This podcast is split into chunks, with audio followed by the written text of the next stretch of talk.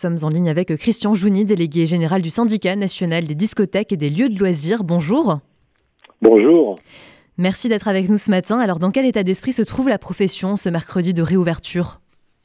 Écoutez, il y a un réel euh, enthousiasme hein, euh, lorsqu'on vit, euh, comme vous l'avez très gentiment rappelé, une période de crise aussi sévère. Je pense que c'est la profession d'ailleurs qui a été la plus touchée à l'échelon national par cette crise Covid. 18 à 20 mois de fermeture en l'espace de deux ans, c'est considérable. Donc oui, il y a un enthousiasme à reprendre notre activité. Euh, nous souhaitons bien évidemment que la clientèle soit présente euh, et, et, dès ce soir fréquente nos lieux. Mais il y a toujours une forme d'inquiétude. Vous savez, euh, nous avons connu la réouverture du mois de juillet dernier, bon, qui a été finalement assez bref puisque nous n'avons pu exploiter que durant cinq mois. Je pense que le contexte était évidemment un peu différent, puisqu'en période d'été, euh, la jeunesse et plus généralement tous ceux qui fréquentent nos lieux avaient envie de faire la fête en, période de vacances. Là, les choses économiquement sont un peu différentes. Donc j'espère que euh, le, retour de cette clientèle sera bien effectif euh, ce soir et, et, nous allons voir si tout ça est pérenne dans le temps. Alors d'après le, collectif SOS Café, Hôtel, Restaurant et Discothèque, sur les 1600 boîtes de nuit que comptait la France début 2020, 300, soit près de 20%, euh, ne pourront pas rouvrir leurs portes ce soir. C'est aussi le constat que fait votre syndicat oui, malheureusement, euh, certains d'entre nous n'auront pas ce plaisir de retrouver leur clientèle. Alors, il y a plusieurs raisons à cela, c'est-à-dire que la, la, première fermeture a été dramatique. D'abord parce que les aides sont intervenues que tardivement, euh, je rappelle que le premier euro euh, d'aide publique est tombé au mois d'octobre et que la fermeture a été décidée début mars.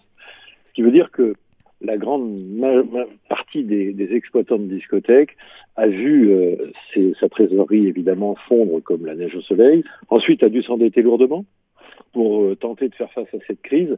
Et aujourd'hui, c'est un peu, si vous voulez, ce qui nous préoccupe, c'est-à-dire que euh, évidemment, on peut toujours faire un bilan en se disant il y a 25% ou 20 à 25% de la profession qui était déjà en difficulté.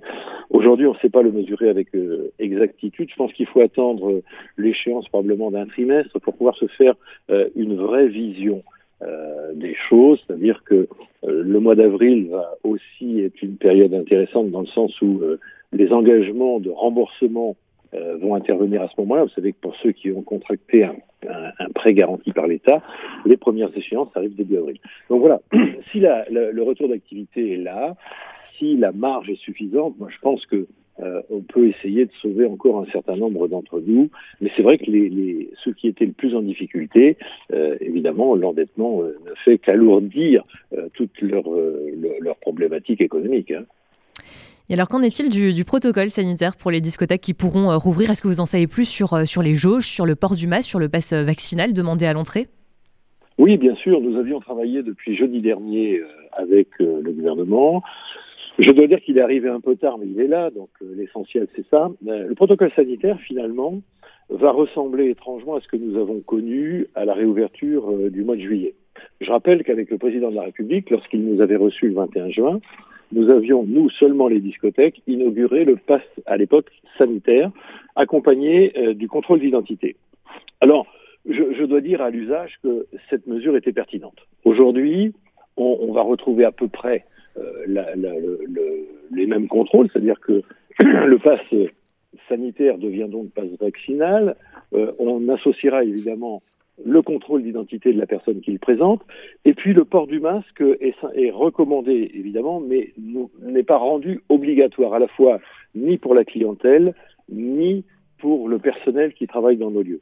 J'allais dire que c'est conforme à ce qu'on avait pu euh, euh, ébaucher avec le gouvernement en termes d'échanges, dans la mesure où, je vous le disais tout à l'heure, lorsque nous, nous avons repris en juillet, nous avions, en contrepartie de, ces obligations, euh, vécu un retour finalement à la vie normale à l'intérieur de nos lieux. Donc c'est plutôt une bonne nouvelle, si vous voulez. Le, protocole sanitaire aujourd'hui est, est, moins drastique qu'on aurait pu euh, l'imaginer. Et c'est heureux. Alors Christian Jouni, une dernière question. Qu'en est-il des indemnisations promises par le gouvernement? Est-ce que vous en avez déjà bénéficié? Est-ce que vous êtes optimiste? Est-ce qu'elles seront à la hauteur euh, de vos attentes? Alors, je dois dire que pour ce qui concerne la dernière fermeture euh, du mois de décembre, janvier jusqu'au 16 février, Jusque-là, euh, évidemment, il y avait euh, quelques trous dans la raquette, hein, c'est une expression connue, donc on avait quelques personnes, des exploitants qui étaient un peu écartés du dispositif.